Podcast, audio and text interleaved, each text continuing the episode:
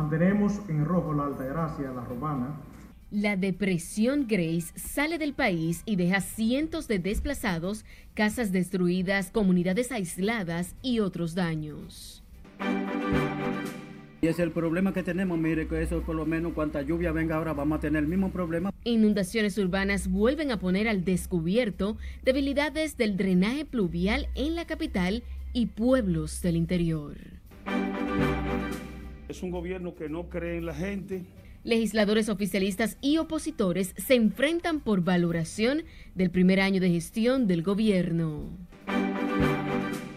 y dar a la luz un nuevo código penal. Senadores reintroducen controversial proyecto del Código Penal y prometen conocerlo en la presente legislatura.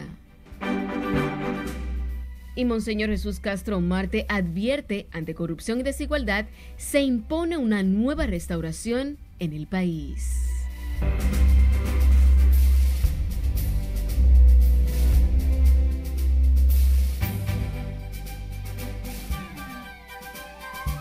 Muy buenas noches, bienvenidos a esta emisión estelar de Noticias RNN en este lunes 16 de agosto. Soy Janeris de León.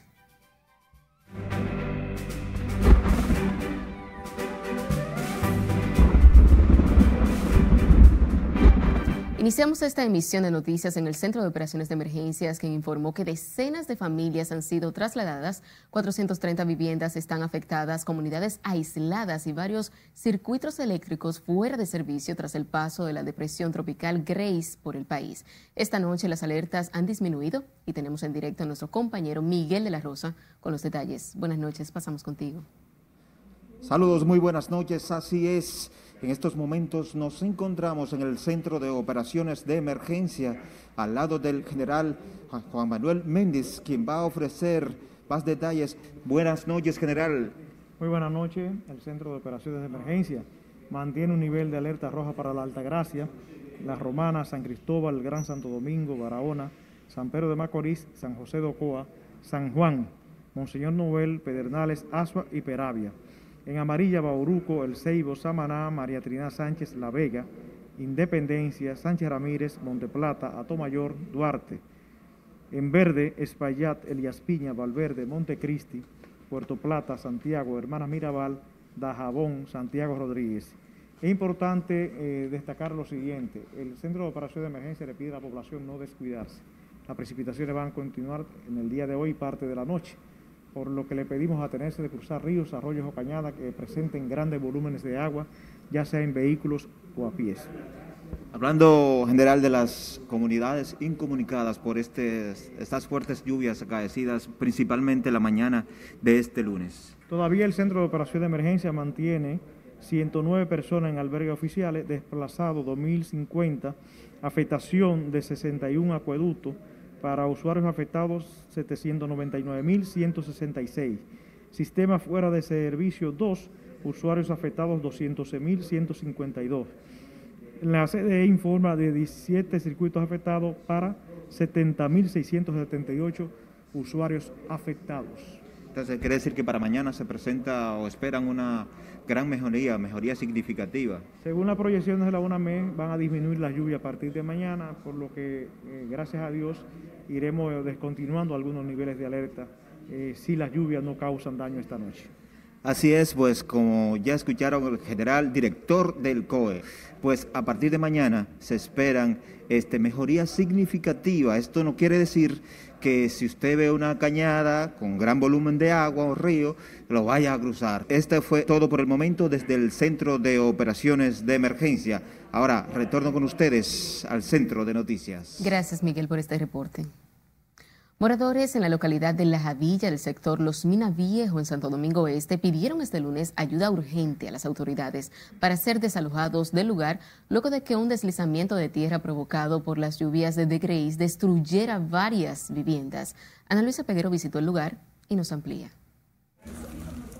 total de ocho viviendas quedaron totalmente sepultadas bajo los escombros, luego de un deslizamiento de tierra generado por las precipitaciones de Grace, que dio paso a la evacuación de 12 familias en la localidad de La Javilla. Eso fue como a las 5 de la tarde, más o menos, 5 y 15 más o menos de la tarde. Se sentía eh, cositas cayendo, ¿sabes? el aguacero anterior que cayó en esos días, le afectó mucho el terreno. Yo estoy sufriendo de la cosa del río. El río se entra en la casa y también con el derrumbe. Nosotros queremos que el gobierno si puede, que nos dé una ayuda porque estamos sufriendo.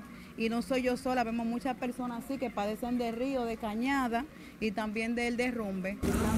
Los residentes atribuyen el derrumbe a la saturación de los suelos, producto de las lluvias caídas en las últimas horas. Los afectados por el derrumbe pidieron al gobierno agilizar el proyecto de desalojos que según ellos inició la urbe en la pasada gestión. Queremos que el presidente que por favor haga una ayuda con nosotros. No le estamos pidiendo una ayuda de una fundita ni de un colchoncito, sino que nos saque de aquí, que nos dé una, una, vivienda digna para nosotros vivir con nuestros hijos. Si el gobierno puede, que nos dé una manito que nos saquen de aquí, porque no puedo decir otra cosa, nada más me queda mirar, pero no puedo hacer nada. Y si se derrumbe esa que se ve que se va a derrumbar, tarde o va a caer arriba de mi casa. Mientras que otros, pese al peligro, se resisten a salir de sus hogares. Sí, estamos aquí porque no hay pan de, no tengo pan de coger, la señora está hallando una hija y estoy aquí aguantado a, a ver lo que necesitamos una ayuda, a ver, porque estamos aquí, estamos aquí solo, aquí abandonados. La Javilla de los Mina Viejo está próximo a la ribera del río Sama, por lo que sus residentes temen que las lluvias puedan provocar otros derrumbes, producto de las inundaciones que ha dejado a su paso la tormenta Grace. Ana Luisa Peguero, RNN. Y más de 15 personas residentes en la orilla del río Isabela en el sector Capotillo fueron socorridos por la Defensa Civil en previsión de posibles impactos provocados por las lluvias generadas por la depresión tropical Grace. Laura Lamar estuvo en el lugar y nos tiene más detalles en el siguiente reporte. La situación que ha vivido esta gente es una lucha constante. Los pronósticos de Grace obligaron a las autoridades a tomar rápidas medidas preventivas en zonas vulnerables de la capital. La responsabilidad de los albergues de la defensa civil y nosotros tenemos que coordinar y estar seguros de que todo está funcionando bien para estas familias que están precariamente acá, porque realmente estar fuera de su hogar no es algo sencillo. Al menos seis familias fueron resguardadas en la escuela El Túnel del Capotillo para que no las afectara la crecida del río Isabela son 37 casas. Esa gente no es solamente cuando hay temporada ciclónica, sino cada vez que llueve, el río está dentro de ellos. A ver si el Estado o el gobierno busca una solución a esa humilde familia para que se resuelva esa situación. Niños y adultos fueron llevados al refugio ayer en la tarde con las pocas pertenencias que tenían en sus hogares. A la orilla del río Isabela quedaron las casuchas de zinc. Ellos ruegan porque el río se las deje en pie. Laurila Mar, RNN. Y sepa que las cañadas de los sectores de los ríos y Guajimía en el Distrito Nacional se desbordaron e inundaron decenas de viviendas como consecuencia de las intensas lluvias que dejó en el país la depresión Grace. Ahora los afectados piden la asistencia de las autoridades. Miguel de la Rosa con más detalles. El agua ya corriendo aquí adentro fue cuando levantó nosotros, que hacemos silicio en el piso. Wilkin Roa Pérez, residente en la calle El Ojo de Dios en el sector Los Ríos narra cómo las lluvias y vientos de la tormenta Grace lo despertaron. Y los muros de contención que cuidan eh, eh, eh, la, la, casa se lo llevó con todo. Entonces el agua, aquí hay otro más muro allá adelante, que también el agua se la llevó en el próximo mes atrás, se la llevó también.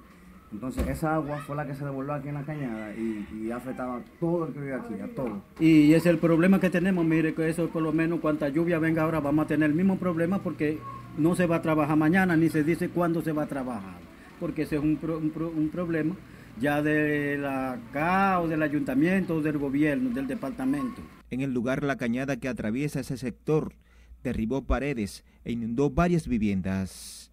Situación similar vivieron los residentes a orillas de la cañada de Coajimía.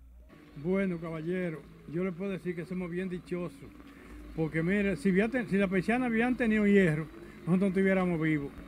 Y gracias a Dios y ese niño que está ahí atrás, que fue que, no, que rompió la persiana, y por ahí comenzaron a salir. Pero ya yo tenía el agua en el estómago, que ya yo me sentía cansado. La situación es crítica, porque mira cómo nos estamos ahogando.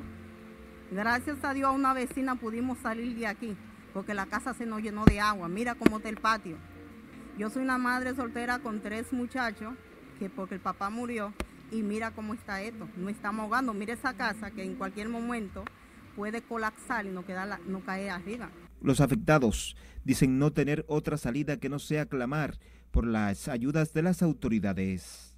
Y toda esa agua, tuvimos que romper la casa para que el agua no rompiera esa pared, porque si no, se iba a llenar todo de agua. Nosotros queremos ayuda, que nos ayuden.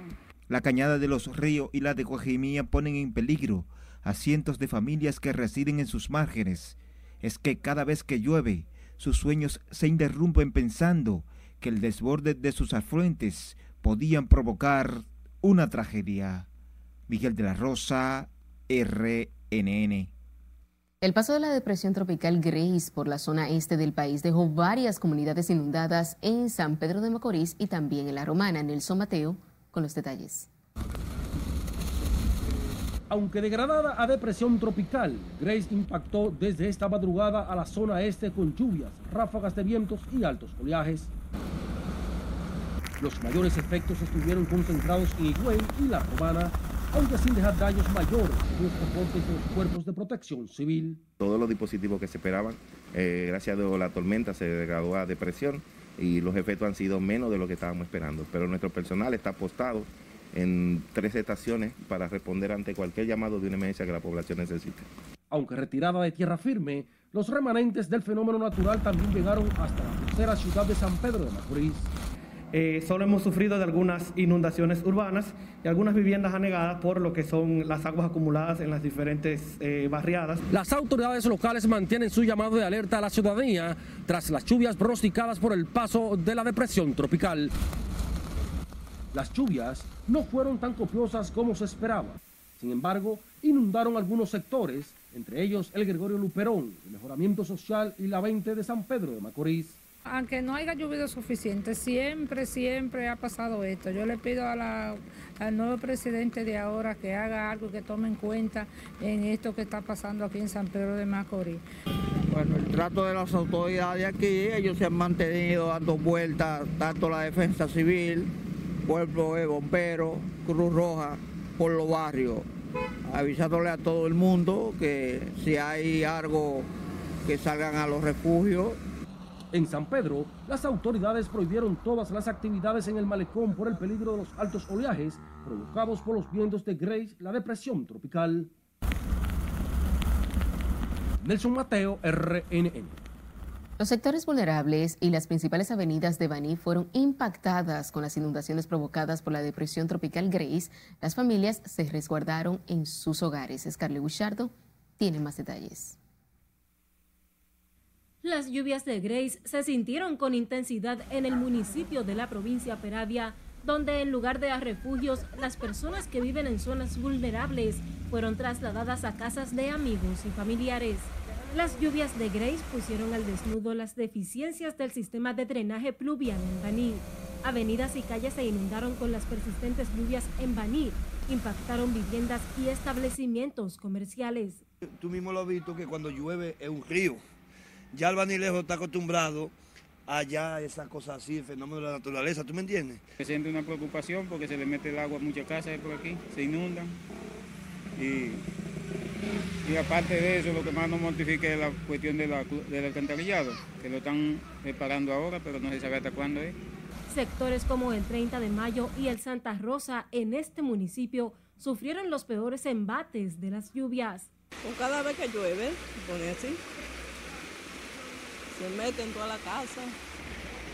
Y yo se me tiene con miedo porque ahí hay un hoyo séptico que ahí se hunde. ¿Ves? Y eso es chiquito, por ahí son, mira, tallos largos de, de mata de, de, guineo que se atajan ahí. Y eso es basura y basura y basura. Yo no sé de basura. Los residentes en esta demarcación del país confían en que las autoridades puedan intervenir para poner fin a las inundaciones. Es Carelet Guillardo, RNN. Producto de las constantes lluvias de las últimas horas, un árbol cayó y obstruyó el paso por la calle Luis Inchauste en el ensanche Naco, en el Distrito Nacional. Por fortuna, ninguna persona resultó lesionada y tampoco viviendas. Comité de emergencia, están todas las direcciones en la calle, 260 eh, bomberos, 24 eh, unidades. Inmediatamente tenemos un puesto de comando en, en la sede central de los bomberos. Inmediatamente recibimos la, la, denuncia de que se cayó un árbol o alguna inundación o cualquier tipo de emergencia, en el centro de comando despacha la unidad que esté más próxima, inmediatamente comenzamos a liberar el tránsito. Brigadas del Ayuntamiento y del Cuerpo de Bomberos del Distrito Nacional trabajaron en el despeje de la vía junto a unidades de Edesur. Y ahora nos vamos a Santiago, donde fuertes vientos se registraron desde esta mañana debido a los efectos del fenómeno Grace. En algunos lugares de peligro sus residentes dicen estar atentos. Junior Marte nos cuenta. Fuertes ráfagas de viento se registraron en Santiago desde esta mañana, mientras organismos de socorro intervienen en zonas vulnerables para alertar de posibles inundaciones. Y pedimos siempre la colaboración de las juntas de vecinos porque nos aceptan y acatan el llamado que están haciendo los voluntarios. Francisco Arias dice que la provincia de Santiago cuenta con 52 zonas vulnerables, propensas a inundaciones y deslizamientos de tierra. En el arroyo de Gurabo, en la Cañada del Diablo, el río Pontezuela, el río Jacagua, la Cañada de eh, Baldón, la de Vuelta Larga, el hoyo de Lía, eh, Arroyo Hondo, todas esas comunidades están totalmente intervenidas por miembros de la defensa civil. Algunas personas que residen en estas comunidades no esconden su temor. Al tiempo de afirmar, las autoridades solo se acuerdan de ellos en tiempos de lluvias. Coge muchos riesgos por el río, porque me viene botado, te mete por toda la casa. Vivir en otra forma, tiene que vivir. ahí. Cecilia Antonia. Sí, a veces el río ahí abajo llena mucho, porque yo quedo abajo del puente y ahí no sube. Estoy en un peligro porque estamos abajo del puente. Aunque sobre la ciudad corazón solo se han registrado algunas lluvias acompañadas de vientos, esto no ha provocado daños mayores. En Santiago, Junior Marte, RNN. Ahora vamos a San Juan de la Maguana, donde ha llovido copiosamente durante toda la tarde de hoy y aunque no se reportan inundaciones, el Comité Provincial de Emergencia se declaró en sesión permanente. Julio César Mateo está en directo con nosotros y nos ofrece más detalles. Pasamos contigo. Buenas noches. Gracias, buenas noches. Efectivamente, durante toda la tarde y la noche ha estado lloviendo aquí en San Juan de la Maguana mientras los integrantes de las instituciones de socorro se han declarado en sesión permanente ante los daños que podría causar a su paso por esta parte del país la depresión tropical Grace. Creo que el ayuntamiento, conjuntamente con eh, la Brigada de Obras Públicas, hemos estado trabajando en la poda de árboles. La EDESUR también ha ido haciendo su trabajo con la poda de árboles. Y hemos solucionado problemas junto al INAP, junto también al INDRI. Y ya eh, convenio de que vamos a tener 19 ambulantes para todo el municipio que estarán a la orden Un total de siete familias continúan albergadas en una escuela en la zona norte de la provincia de San Juan, específicamente en el distrito municipal de Sabaneta, quienes según las autoridades han recibido en su máxima dimensión la ayuda gubernamental. Personas eh, albergadas en Sabaneta. ¿Cuántas? Tenemos siete familias en la escuela de Sabaneta. ¿Y aquí en el municipio no? En el municipio cabecera no tenemos. Eh, en, en Río Arriba, en Vallejuelo, se desplazaron tres, eh, tres personas que eran envejecientes, muy envejecientes y vivían solos. Se llevaron a casa de familia. Durante una reunión efectuada la tarde de hoy aquí en San Juan de la Maguana, integrantes del Comité Provincial de Emergencia dieron a conocer que han tomado una serie de medidas, por lo que aseguraron que no habrá pérdidas humanas, independientemente de que pueda seguir lloviendo aquí en esta parte del país como consecuencia del paso de este fenómeno natural. Es la información. Vuelvo al estudio. Muchísimas gracias. Las aguas, producto de las lluvias ocasionadas por la depresión tropical Grace, inundaron calles y casas en Barahona debido a que el sistema pluvial de esa provincia ha sido abandonado, aseguran sus residentes. Entre las calles y barrios afectados por el desborde de las aguas figuran Duarte, José Francisco Peña Gómez, Capotillo, Luis del Monte, Jaime Mota, entre otros. Las lluvias iniciaron de manera débil en horas de la mañana y más tarde se incrementaron provocando estragos en la parte céntrica de Barahona. Y recuerde seguirnos en las diferentes cuentas de redes sociales con el usuario arroba noticias RNN y a través de nuestro portal digital www.rnn.com.do porque actualizamos todas las informaciones las 24 horas del día, los 7 días de la semana. También recuerde escuchar nuestras dos emisiones de noticias a través de Spotify y demás plataformas digitales similares, porque RNN Podcasts es una nueva forma de mantenerse informados con nosotros. Aquí presión no va a existir, aquí se va a trabajar. Nos vamos a nuestra primera pausa comercial de la noche. Al regresar, les diremos cuál fue la promesa que le hicieron los legisladores luego de reintroducir el proyecto del Código Penal en el Congreso. Y la inusual protesta del diputado Botello para reclamar la entrega del 30% de las AFP. Les diremos esto y más cuando regresemos. Siga con RNN, emisión estelar.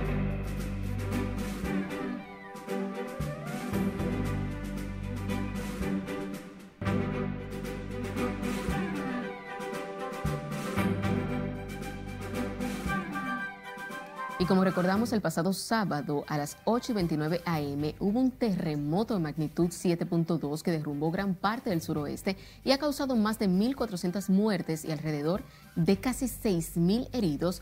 Pero en la madrugada de hoy llegará la depresión tropical Grace al suelo haitiano. Gloribel García con más detalles. La situación del vecino país de Haití cada día es peor. Este sábado se produjo un temblor de 7.2 a unos 12 kilómetros de la ciudad de Saint Louis du donde se han registrado alrededor de 1.419 muertos y al menos 5.700 personas heridas y miles desplazados.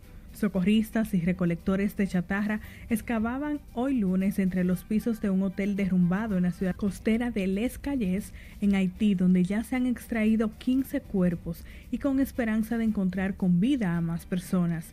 Mientras que la Guardia Costera de Estados Unidos empezó a trasladar a personas heridas en el terremoto que sacudió este sábado al suroeste hasta la capital de Puerto Príncipe para recibir tratamiento pero la devastación podría empeorar con la llegada de la depresión tropical Grace, que se prevé que llegue a Haití hoy lunes en la madrugada y pasará por el suroeste del país, donde mismo ocurrió el temblor. La Agencia de Protección Civil dijo que se esperan fuertes vientos, fuertes lluvias, marejadas, deslizamientos de tierra e inundaciones. Los talibanes han logrado el control de Afganistán en apenas solo unas semanas después de que Estados Unidos decidiera retirar las tropas en su totalidad del país asiático, pero el presidente estadounidense Joe Biden advirtió a los talibanes que no interrumpan ni amenacen la evacuación de miles de diplomáticos estadounidenses y traductores afganos en el aeropuerto de Kabul, porque la respuesta a cualquier ataque sería rápida y contundente. Biden dijo además que la misión de su país en Afganistán nunca fue crear una democracia unificada y centralizada, sino evitar los ataques terroristas contra suelo estadounidense. Así lo confirmó en un discurso al país tras las escenas de caos vividas en las últimas horas en el aeropuerto de Kabul, después de que la capital afgana cayera el domingo en manos de los talibanes. Dos aviones, un helicóptero y cerca de 200 bomberos fueron enviados a la provincia de Ávila, España, para combatir dos incendios forestales, mientras que por lo menos 800 personas fueron evacuadas. Las condiciones extremadamente secas aumentaban el riesgo en que se produjeran más puntos igneos en el fin de semana más caluroso en lo que va del año. Los delegados del gobierno y la oposición venezolana concluyeron este domingo en México la primera fase del proceso de diálogo, la cual retomarán en tres semanas y contará con un mecanismo de consulta de otros actores políticos y sociales. Entre el sábado y el domingo estuvieron reunidos los delegados del gobierno de Nicolás Maduro y de la oposición liderada por Juan Guaidó en la capital mexicana en la primera fase de las negociaciones que se activó con la firma el 13 de agosto de un memorándum de entendimiento que marcó el arranque de los diálogos. Al menos 28 personas murieron la madrugada de este domingo en Líbano como consecuencia de la explosión de una cisterna de combustible. El accidente se produjo en la región de Akar, al norte del país, mientras que decenas de ciudadanos trataban de aprovisionarse de carburante de un tanque que había sido confiscado minutos antes. Entre las víctimas mortales hay militares y civiles. El gobierno mexicano ha enviado un total de 19 toneladas de víveres e insumos de emergencia a Haití tras el terremoto de magnitud de 7.2 que ha dejado alrededor de 1.400 muertes. Decidimos apoyar y vamos a seguirlo haciendo porque nada humano nos es ajeno y olvídense de las fronteras. Necesitamos aplicar el criterio, el principio de la fraternidad universal. Se va a seguir apoyando y los que voluntariamente también puedan hacerlo, vamos a establecer un mecanismo para que se brinde solidaridad con Haití afirmó el presidente mexicano Andrés Manuel López Obrador. En las internacionales de RNN, Gloribel García. Retomando con las informaciones nacionales, más de 30 vuelos han sido cancelados en el Aeropuerto Internacional de las Américas ante el paso de la depresión tropical Grace. Los vuelos cancelados y reprogramados son la mayoría con destino a Miami, New York y Puerto Rico, en tanto que los organismos aeroportuarios y la empresa Aerodón pusieron en ejecución el plan de contingencia para evitar situaciones de contratiempos. Se informó que los vuelos serán reprogramados tanto como lo permita los pronósticos meteorológicos. En tanto que la autoridad portuaria dominicana dispuso hoy mantener el cierre temporal de entrada y salida de buques en los puertos de la costa sur y sureste del territorio nacional debido al aumento de los niveles de alerta por el paso de la depresión tropical Grace. Sin embargo, reanudó las operaciones de maniobra para la entrada y salida de buques a partir del mediodía en los puertos de Santa Bárbara, Arroyo Barril, en Samaná, Puerto Plata, Amber Cover, Luperón y Manzanillo de la zona sur y sureste del país, dígase La Romana, La Cana, San Pedro de Macorís, Deep World Caucedo, Boca Chica, Aes Andrés, Santo Domingo, Jaina, Punta Catalina, Azua, Barahona y Cabo Rojo. Decir que el Comité de Emergencia de la Autoridad Portuaria se va a mantener en sesión permanente Jean Luis Rodríguez manifestó que la Comisión de Emergencias de Apordón volverá a evaluar esas medidas conforme avance el evento meteorológico a su paso por la República Dominicana. Y sectores del Gran Santo Domingo amanecieron inundados este lunes por las lluvias de Grace que se registraron desde tempranas horas de la madrugada en el territorio nacional. Y como nos cuenta Laura Lamar, residentes en el Café de Herrera repiten esta pesadilla de cada vez que llueve un desastre, esto no sirve. Presas en sus propias viviendas, estas personas no tienen más alternativas que exponerse a las aguas contaminadas que cubren sus casas. Dicen que es el mismo drama de años en tiempos de precipitaciones. Los vecinos de arriba nos refugiamos. Ellos vienen y nos dicen que nos suban para arriba y los de allá también vienen para acá. Y ahí hay unos cuantos refugiados ahí arriba. Algunos recurren a la creatividad para atenuar los trastornos causados por las inundaciones. Las quejas son constantes, lamentan que no son escuchados por las autoridades. Es un problema aquí fuerte. Todas esas casas que están ahí, sube hasta arriba, hasta el letrero que está allá. Y, esa casa, la gente tuvieron que mudarse de ahí porque le, le tapaba todo entero. Es un problema aquí. El agua llega hasta allá arriba. A pesar de que las autoridades proyectan una disminución en las precipitaciones, los residentes en el Café de Herrera se mantienen alerta y angustiados ante cualquier situación que pudiera generar la saturación de los suelos. Laurila Mar, RNN. Y las lluvias de la depresión tropical Grace también inundaron importantes vías de la capital como la autopista 30 de mayo, donde los vehículos disminuyeron la velocidad con la que usualmente se desplazan por esa zona para evitar accidentes de tránsito. Las imágenes captadas por Noticias RNN muestran cómo las aguas que acapararon todo el tramo de la vía en dirección suroeste provocaron que los vehículos de algunos conductores se quedaran varados en el camino. En otros tramos del malecón Santo Domingo se sentían como la furia de las aguas del Mar Caribe cuyos pies de altura aumentaron convirtiendo esa vía en una zona de peligro para el desplazamiento de los ciudadanos. Una comisión de la Cámara de Diputados encabezada por el presidente de la Cámara Baja, Alfredo Pacheco, visitó hoy las oficinas del Centro de Operaciones de Emergencias para brindar apoyo al organismo de socorro en sus labores de prevención y mitigación de riesgos por la depresión tropical Grace. A ponerlo a disposición del COE para que en lo que la Cámara de Diputados pueda ayudar en este momento de situación difícil, nosotros estar prestos para servirle en la circunstancia que sea. Más de 30 diputados de las diferentes bancadas fueron parte de la comitiva que acudió al COE, donde mostraron interés en las labores del organismo de socorro y se comprometieron a colaborar con el mismo. En otra información, un grupo de personas encabezado por el diputado Pedro Botello que demandan la entrega del 30% de los fondos de pensiones fue impedido de llegar a la explanada del Congreso Nacional por agentes de la Policía Nacional. El diputado Botello pretendía realizar una protesta frente al Congreso Nacional hoy en el inicio de la segunda legislatura ordinaria del presente año para demandar la aprobación del proyecto de ley que ordenaría a las AFP entregar los fondos. Y, reconozco, ha sido una imprudencia, pero fue el pueblo quien determinó llegar hasta aquí. Yo vine porque ellos venían. Yo le dije, por favor, detengan la manifestación, pero ellos decidieron venir. Y yo, desde luego, no lo iba a dejar solo.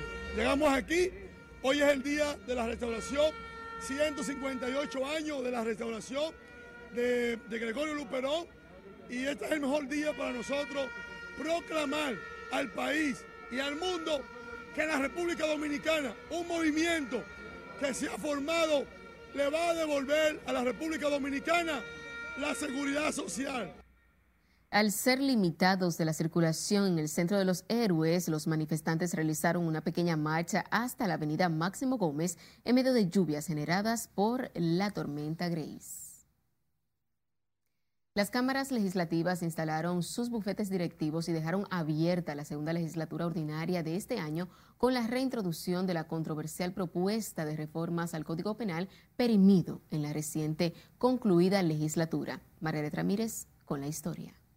Y dar a la luz un nuevo Código Penal para bienestar y por y para los dominicanos. La propuesta de Código Penal fue presentada en el Senado por el reformista Ramón Rogelio Genao y en la Cámara de Diputados por el PRMista Jesús Ogando. Y anunciar que nuestro partido, el Partido Reformista, en el día de hoy ya ha hecho depósito de la propuesta de Código Penal, está abierta para la firma de cualquier legislador, ya hay varios colegas que lo han rubricado a fin de que, eh, como de la misma forma que estamos celebrando un 158 aniversario de la restauración, podemos darle sepultura al código de 177 años.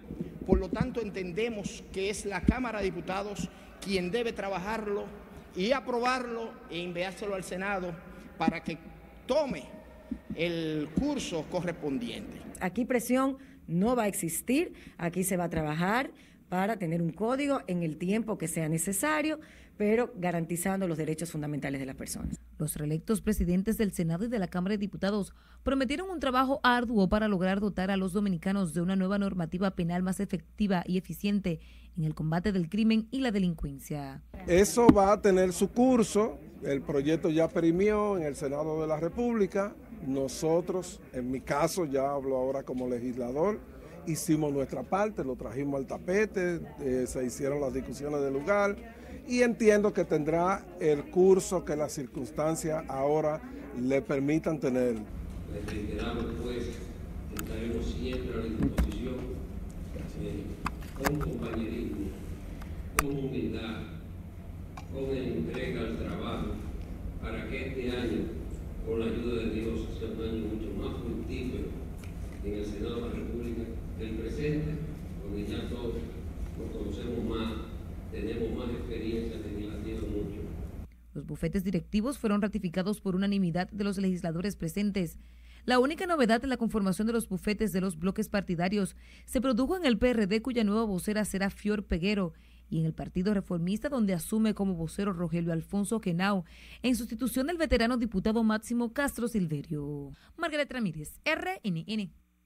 El obispo de la diócesis de la Altagracia, Monseñor Jesús Castro Marte, afirmó este lunes que el país necesita una nueva restauración a propósito de conmemorarse hoy el 158 aniversario de la gesta heroica liderada por Gregorio Luperón.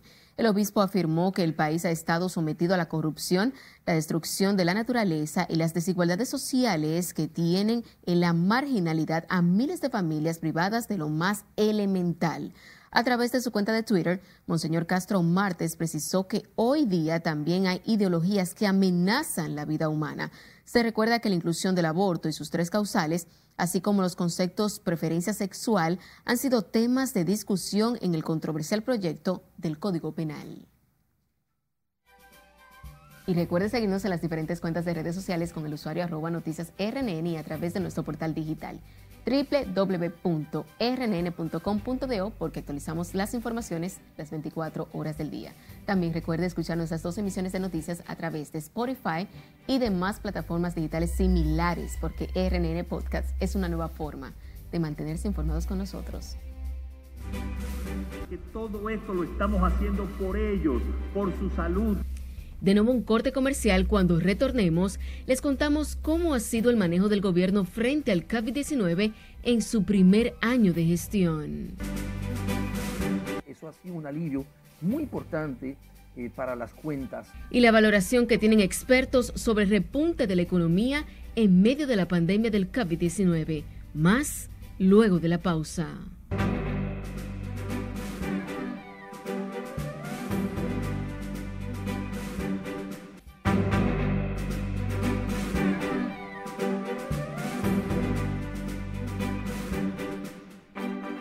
Siempre agradecidos con el favor de su sintonía, seguimos con más informaciones. Los voceros del PRM y la oposición política en el Senado y la Cámara de Diputados tienen valoraciones contradictorias del primer año de gobierno de Luis Abinader. Margaret Ramírez con la historia. Asumir una gestión en medio de una pandemia, en medio de la situación económica más difícil por la que ha podido atravesar el país. El PRMista Julito Fulcar, ratificado como vocero de la Cámara de Diputados, otorga la mejor calificación al desempeño del gobierno.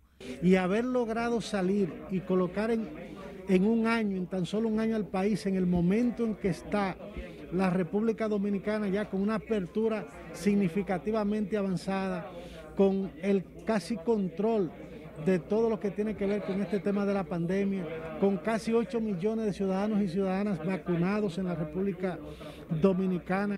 Destacó la recuperación de la producción, sobre todo la agropecuaria, el turismo, la educación y el efectivo manejo de la pandemia. Un punto en el que coincide Omar Fernández, diputado de la Fuerza del Pueblo, aunque cuestiona el encarecimiento de los alimentos y la creciente deuda externa. Los préstamos que vayan para generar empleo, para recuperar empleo y para dinamizar la economía, por supuesto que estamos de acuerdo. Pero otros que no son para prioridades en este momento, pues no lo estamos. Eh, en ese sentido creo que deben revisar, es un segundo año que viene con nuevos retos. Creo que la curva de aprendizaje ya han tenido tiempo para superarla y espero que estén a la altura de las circunstancias en este segundo año como lo demanda el pueblo dominicano. Reformista Rogelio Alfonso Genao Lanza reconoce los logros en la recuperación económica con un crecimiento de 13.3% entre enero y julio último. Entendemos que a medida que la economía vaya recuperando su ritmo, el turismo vaya subiendo, los sectores productivos se reactiven eh, de forma normal eh, y, y la crisis también afecta en, en, los precios en términos de los aranceles de transporte de, la, de los alimentos, eh, va volviendo a la normalidad y vamos a tener que recurrir cada día menos a empréstitos, eh, pero entendemos que son la razón de los mismos son eh, generados por el COVID. Pero los voceros del opositor PLD, Gustavo Sánchez e Iván Lorenzo, tienen un balance distinto del primer año de gestión del presidente Luis Abinader. Ningún gobierno, y en tan poco tiempo, se había endeudado tanto como el PRM, mucho más. ¿Qué ha hecho con el dinero del endeudamiento? Es un gobierno que no cree en la gente, torpe en el manejo de la pandemia, desafortunadamente torpe en el manejo de la problemática de la enfermedad de los cerdos. Empezaron diciendo que era una neumonía cuando realmente es la peste porcina. También el liderazgo empresarial y social evaluó como positivo el desempeño del gobierno del presidente Luis Abinader en su primer año. Margaret Ramírez, RNN. El presidente de la República, Luis Abinader, y el ministro de Educación, Roberto Fulcar, dieron clausura formal al año escolar 2020-2021, un año lleno de retos y desafíos en que debido a la pandemia del COVID-19 se desarrolló de manera virtual y a distancia. Ana Luisa Peguero con los detalles en el siguiente reporte. La República Dominicana no podía darse el lujo de interrumpir la educación de nuestros hijos. El presidente de la República, Luis Abinader, y el ministro de Educación, Roberto Furcal, dieron clausura formal al año escolar 2020-2021, un año lleno de retos y desafíos en que debido a la pandemia del COVID-19 se desarrolló de manera virtual y a distancia. Para ese nuevo año aspiramos de corazón volver a vivir la alegría, el colorido y la magia sin igual de ver nuestras escuelas con una inversión pública de 50 mil millones de pesos. El pasado programa escolar incluyó la integración de canales de televisión y emisoras, además de las herramientas digitales, con el objetivo de complementar el ciclo educativo remoto. Y también reconocer de las autoridades que se propusieron salvar el año escolar. Para Xiomara Aguante, presidenta de la Asociación de Profesores, fue un año escolar atípico y difícil. Sin embargo, reconoce que las autoridades y los maestros hicieron un gran esfuerzo. Según un estudio realizado por la ADP, el 84% de los docentes encuestados afirmaron que tres cuartos de sus alumnos pasaron de curso, mientras los estudiantes reprobados rondan un nivel menor al 20% y la deserción escolar menos de un 10%. Es preparar un amplio programa de nivelación que permita que esos huecos que pueden haber quedado de este año escolar irregular, que pueden quedar de toda esta situación que, que se ha manejado tan difícil, que podamos solucionarlo. Es preferible hacer ese espacio, ese alto en el camino y hacer ese programa de nivelación para que todo este proceso que va a iniciar en el próximo año inicie entonces con una plataforma sólida y verdadera. La misma posición sostiene el director ejecutivo de Acción Empresarial por la Educación. Sin embargo, aunque reconoce la labor de las autoridades, entiende que ahora el reto del gobierno es crear programas de nivelación para reforzar al estudiantado. Asegura que desde el inicio de la pandemia y las clases remotas, muchos jóvenes abandonaron el sistema educativo. Creemos que eh, la eh, apuesta que hizo el gobierno fue eh, claramente favorable. Se mantuvo el año escolar, en alguna medida los estudiantes se mantuvieron también conectados a su proceso de aprendizaje y ahora toca un esfuerzo de toda la comunidad, de los comunicadores sociales como ustedes en particular, para evitar el mal mayor que ya eh, pronosticábamos en el comienzo de la pandemia, que es las deserciones escolar. El anuncio de que este nuevo año escolar 2021-2022 será presencial y comenzará en el mes de septiembre fue recibido con beneplácito, además de que el nuevo periodo lectivo contará con casi 300 nuevos centros para la jornada escolar extendida. En ese sentido, la representante del Fondo para las Naciones Unidas en el país, aunque apoyó al Ministerio de Educación desde marzo del 2020, cuando apareció en la República Dominicana el primer caso de COVID-19, reconoció que los cierres prolongados tienen consecuencias muy negativas para el aprendizaje. Somos conscientes de que ni la mejor clase no presencial es igual a tener a los niños en clase. Por lo tanto, valoramos de manera más positiva aún el que se haya anunciado que el curso siguiente va a ser totalmente presencial. El plan educativo para el año escolar 2021-2022, anunciado por el MINER, destaca la implementación de políticas para emplear la modalidad bilingüe y la transformación de liceos tradicionales en politécnicos. Es que todo lo que hemos construido en materia de educación a distancia y de la estrategia aprendiendo, eh, aprendemos en casa, eso no se pierde ese es un capital del minero y del Estado Dominicano que seguirá siendo un instrumento y un recurso de apoyo. Igualmente plantea la capacitación de la gestión pedagógica y de la gestión administrativa del Ministerio de Educación. Sin embargo, los ejecutivos consideran que la prioridad de las autoridades es evaluar a los estudiantes para determinar quiénes necesitan reforzamientos o ser integrados a los programas de nivelación. El desplome de la economía nacional provocado por la pandemia fue otro de los grandes desafíos enfrentados por el gobierno del presidente Luis Abinader el 16 de agosto del pasado año. Jesús Camilo trabajó el tema y nos amplía.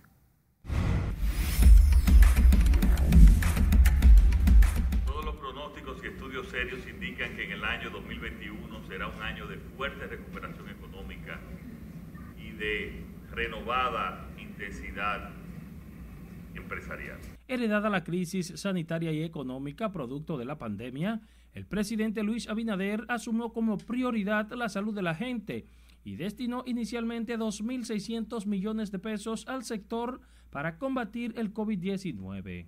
Y no fue fácil hacerlo, porque el gobierno saliente no dejó planificada ni una sola, ni una hoja de ruta, ni los recursos en las arcas del Estado. El gobierno abordó medidas inmediatas para impulsar la recuperación económica, sobre todo el sector turismo sensiblemente afectado.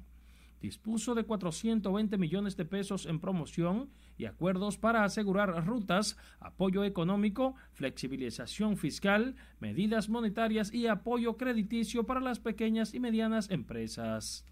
Ya este, cerrando el mes de junio, lejos de devaluarse, el peso dominicano inclusive se estaba fortaleciéndose frente eh, al dólar de los Estados Unidos. Eso ha sido un alivio muy importante eh, para las cuentas eh, económicas y fiscales. Dos, por supuesto, la recuperación producto de la continuación de una serie de medidas de soporte a la economía y de soporte a la situación de los hogares más afectados por la crisis. En este sentido, esta recuperación se traduce por un sorprendente vigor de la recuperación económica. Eh, durante el primer semestre, la economía dominicana ha crecido cerca de un 4% en comparación con el año 2019. La recuperación del sector turismo fue más veloz. Su desempeño refleja al mes de julio un flujo total de turistas de 1.9 millones, un crecimiento de 36.1%, aportando ingresos sobre los 1.169.6 millones de pesos. También se proyecta un total de visitantes de 4 millones de turistas al cierre de este año, sumado al flujo de remesas que registran crecimiento de 51.5% a julio pasado, según datos del Banco Central. Los esfuerzos del gobierno en optimizar el gasto público dirigir políticas monetarias y financieras propició un crecimiento económico real de 13.3% al primer semestre de este año. La flexibilización monetaria benefició al comercio y MIPIMES con 91.684 millones de pesos, hogares con 32.935, entre otras facilidades a disposición de intermediarios financieros de 92.000 nuevos préstamos a tasas blandas. En medio de la pandemia, eh, ya sabíamos que la economía venía creciendo de manera negativa, eh, un crecimiento negativo, y el gobierno ha podido reactivar la economía e inclusive eh, orientarlo hacia la senda de un crecimiento muy positivo en cuanto a materia del crecimiento del Producto Interno Bruto. En el último reporte, por ejemplo, se habla de un 13% de crecimiento del Producto Interno Bruto eh, y eso es sumamente importante, sobre todo para recuperar los niveles de empleo. En el primer año también se destaca del presidente Luis Abinader el apoyo que continuó dándosele al país, sobre todo a, los, a la clase trabajadora y a aquellas personas que quedaron sin ningún tipo de protección. Los renglones de mayor expansión fueron construcción con 42.2% de crecimiento, zonas francas 31.7%, manufactura local 14.3%, alcanzando en exportación 3.456.5 millones de dólares. Transporte y almacenamiento también tuvo un crecimiento de 13.7%. El comercio 10.4%, hoteles, bares y restaurantes con 2.9% y la agropecuaria tuvo un crecimiento de 2.4%, entre otras actividades de servicios. Al igual también, como no destacarlo, del apoyo a algunos sectores productivos con tasa cero, sector agropecuario, que permitió que esos sectores no se vean muy afectados. Esos son de los puntos más positivos que, que trajo, que ha tenido consigo el gobierno de Luis Abinader. Para mitigar la pérdida de cerca de 192 mil puestos de trabajo, el gobierno implementó la extensión de los programas de ayudas sociales, así como el fomento a la creación de nuevos empleos. Hay que decir que se desenvolvió bien en medio de la pandemia, o sea, pudo desenvolverse bien en medio de la pandemia, dio continuidad a los planes del gobierno anterior y se puede decir que se, que se desenvolvió bien. Ahora, ¿qué es lo que ahora se espera. Lo que se espera ahora es que todos estos compromisos que se hicieron en la campaña y demás asuntos puedan llevarse a efecto, pero con resultados favorables a la población. Las alzas de los commodities en el mercado internacional provocó incrementos en los productos de consumo masivo, lo que disparó los reclamos sociales apaciguados con los mercados populares del INESPRE y otras medidas económicas dirigidas a mitigar la especulación. De acuerdo a las proyecciones y el ritmo del desempeño de la economía, se espera que al cierre de este año 2021 el país alcanzará un crecimiento entre un 9 a un 10%, considerado un referente en la región.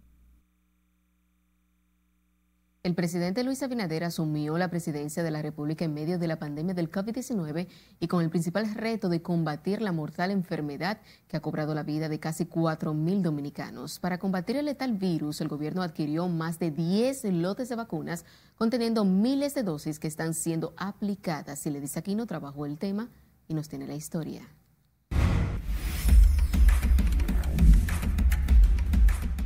Graves efectos de la pandemia han puesto a prueba nuestro sistema de salud y nuestra economía, lo que ha obligado a reorientar nuestros planes y toda la acción gubernamental. La pandemia COVID se convirtió en el talón de Aquiles de los gobiernos a escala mundial, también para República Dominicana, con el ingreso del virus a principios de marzo del 2020. Con ese reto, Luis Abinader Corona llegó a la presidencia de la República con un estado de emergencia renovado en siete ocasiones. Un país confinado y la amenaza latente del coronavirus, con un rebrote que puso a prueba el sistema sanitario nacional. Más de mil millones de pesos para la adquisición de vacunas suficientes para inocular a la población completa de manera gratuita. Estos recursos fueron distribuidos de la siguiente manera. 11.515 millones en vacunas y fletes, 7.063 millones en pagos de pruebas PCR, 811 millones 600 mil pesos en remuneraciones a personal médico en labores de COVID-19, 505 millones 600 mil pesos en insumos para vacunación, 2.810 millones para subsidiar a 5 millones 700 mil dominicanos a través de SENASA, entre otros.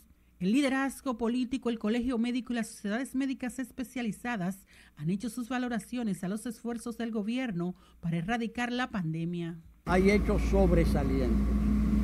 Dentro de esos hechos sobresalientes se encuentra, en primer lugar, las medidas valientes, responsables y oportunas que se han tomado para enfrentar la terrible pandemia de la COVID-19.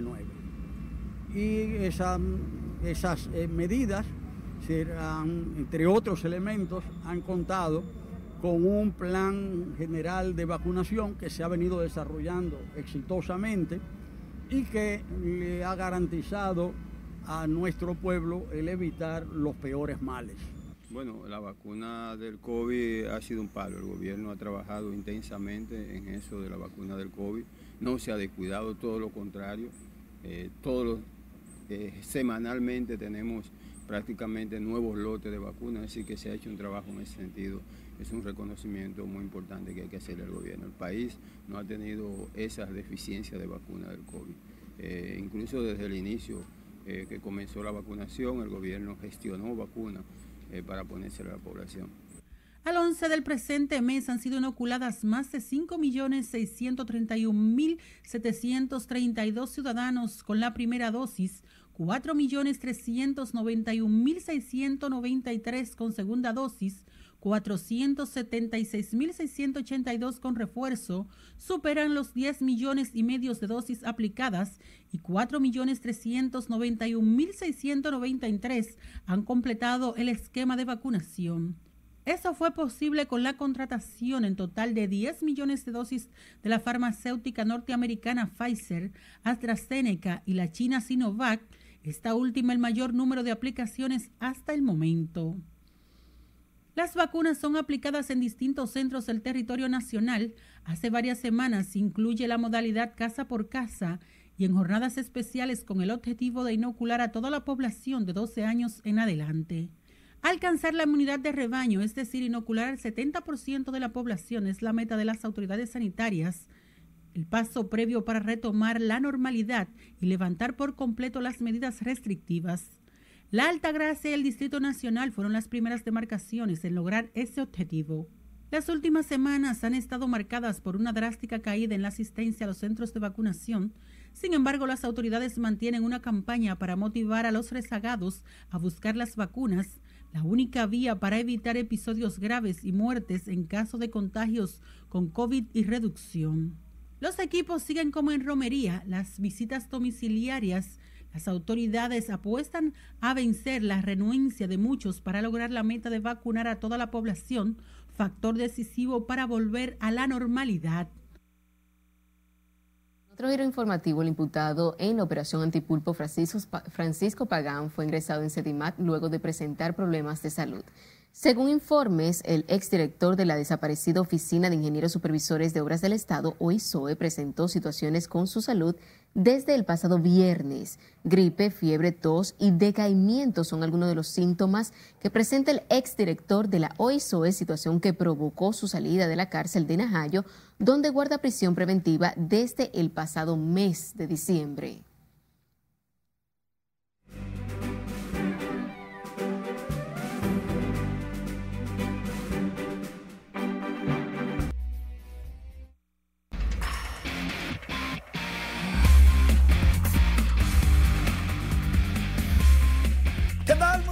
Noches. Iniciamos la entrega deportiva hablando lamentablemente de un prospecto de los Yankees de Nueva York que luego de ser supuestamente liberado por los Yankees cayó preso porque junto con tres amigos o conocidos le vendió cocaína a un agente encubierto. Esto pasó también en el 2018 con otro prospecto dominicano de los Yankees. Pero nada, la postalita de Onus Wagner costó 6.6 millones de dólares y es la más cara de todo el mundo. Antes, la de Mickey Mantle había costado, de la, del grupo Tops, había costado 5.2 millones de dólares. Guardar postalita de vez en cuando deja millones para los que llevan anotaciones. Incluso todas, aunque sean copias de la de Wagner, cuestan millones, cuestan miles. Las princesas o herederas del Caribe ganaron por quinta vez de manera consecutiva la medalla de oro en un campeonato panamericano sub-23. Hay relevo en el voleibol femenino dominicano. Felicidades, Madeline Guillén fue la MVP, jugadora más valiosa en Aguascalientes. Mientras tanto, Gerardo Suero de la Liga Nacional de Baloncesto fue cambiado desde los indios a los soles por Frank Montero y un pick del 2022. Gerardo Suero va a hacer la diferencia con los soles en las grandes ligas, Tyler Gilbert se convirtió en el cuarto pitcher con un juego sin hits en su primera apertura en las grandes ligas. Apenas, apenas el primero de los Diamondbacks de Arizona que logra un juego sin hits con esta característica, lógicamente. ¿Cuándo fueron los anteriores tres? Comenzando el siglo antepasado y pasado. O sea, que lo que hace este muchacho casi 70 años después del número 3 o del tercero que lo había logrado es digno de resaltar. 102 picheos. ¿Y a quién? A los padres de San Diego, uno de los equipos más calientes que tienen las grandes ligas. Gilbert, dicho sea de paso, había participado con los Diamondbacks de Arizona, pero como relevista, y le dijeron, necesitamos un abridor. Le pusieron la bola y miren lo que hizo. Aristides Aquino el Punisher conectó su octavo cuadrangular para los Rojos de Cincinnati, 442 pies, es el 29 de por vida para Aristide Aquino y Cincinnati le dio una pela a los Cubs de Chicago en el octavo y el juego más o menos 14 por 5. Estas y otras informaciones en nuestra página web y redes sociales. Y ahora nos divertimos con Milian Reyes Solano.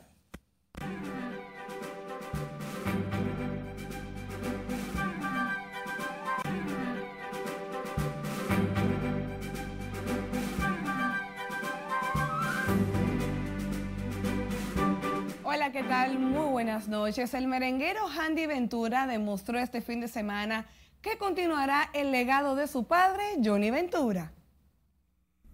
El espectáculo que inicialmente se denominaba La Diva y el Caballo, que unía en escena a Miriam Cruz y Johnny Ventura, llegó al escenario del Salón Fillmore de Hard Rock Hotel y Casino para un homenaje in memoriam al fenecido merenguero que llevó por nombre La Diva y el Legado, pero ahora con Handy Ventura a la cabeza. El potro, quien ahora dirigirá el establo musical, agradeció en nombre de su familia a todo el público por el apoyo recibido en estos dolorosos días y adelantó que no se cierra el ciclo de Johnny Ventura, sino que se abre el ciclo de su legado porque la música de su papá nunca morirá. El destacado intérprete y compositor de bachata Zacarías Ferreira figura en la lista de los dominicanos nominados en la próxima edición de los Latin Beaver 2021, obteniendo esta distinción en la categoría Tropical Album El Amor junto a la Oreja Media Group. Este importante logro de Zacarías se suma a una larga estela de éxitos generados por el dominicano, quien ha logrado a la fecha siete discos de oro, dos discos triple platino y siete discos de platino certificados por la RIA, además de la apreciada placa de oro de YouTube tras sobrepasar el millón de suscriptores en su canal. El actor estadounidense Shining Tatum mostró a través de su cuenta de Instagram imágenes del rodaje en el país de la película Lost City of D, que rueda junto a los actores Sandra Bullock y Brad Pitt. Bueno, eso es un resumen de Los City of D. Amo tanto esta película que no tengo palabras. Tampoco tengo palabras para describir lo especial que es Sandy Bullock, escribió el actor. Los actores se encuentran en el país bajo la dirección de Adam y Aaron Nee con un presupuesto a ejecutar de 74 millones de dólares. El cantante y rapero RT Mundial consigue posicionarse en Latinoamérica con su más reciente sencillo, Me Manipulas. Desde su lanzamiento, la pieza realizada sobre la base de reggaetón ha sido acogida por la radio y otros medios de comunicación del Salvador, Colombia, Guatemala y Venezuela, colocándolo en los primeros lugares de los rankings semanales. La canción, que relata la historia de cómo una mujer puede manipular a un hombre a través del juego del amor, ya supera las 50.000 visitas en YouTube y los 6.000 streaming en Spotify. Y el cantante puertorriqueño Pedro Capó anunció este lunes a través de su cuenta de Instagram que ha superado el coronavirus, por lo que podrá presentarse ante su público el próximo 10 de septiembre en Puerto Rico, ya que había suspendido su concierto previsto para el pasado domingo en San Juan tras dar positivo al COVID-19. Qué bueno que pudo sobrepasar esta enfermedad y que ya va a reencontrarse con su fanaticada. Hasta aquí diversión feliz, resto de la noche. Muchísimas gracias, Milian. Sin tiempo para más, finalizamos esta emisión estelar de noticias RNN. Feliz resto de la noche.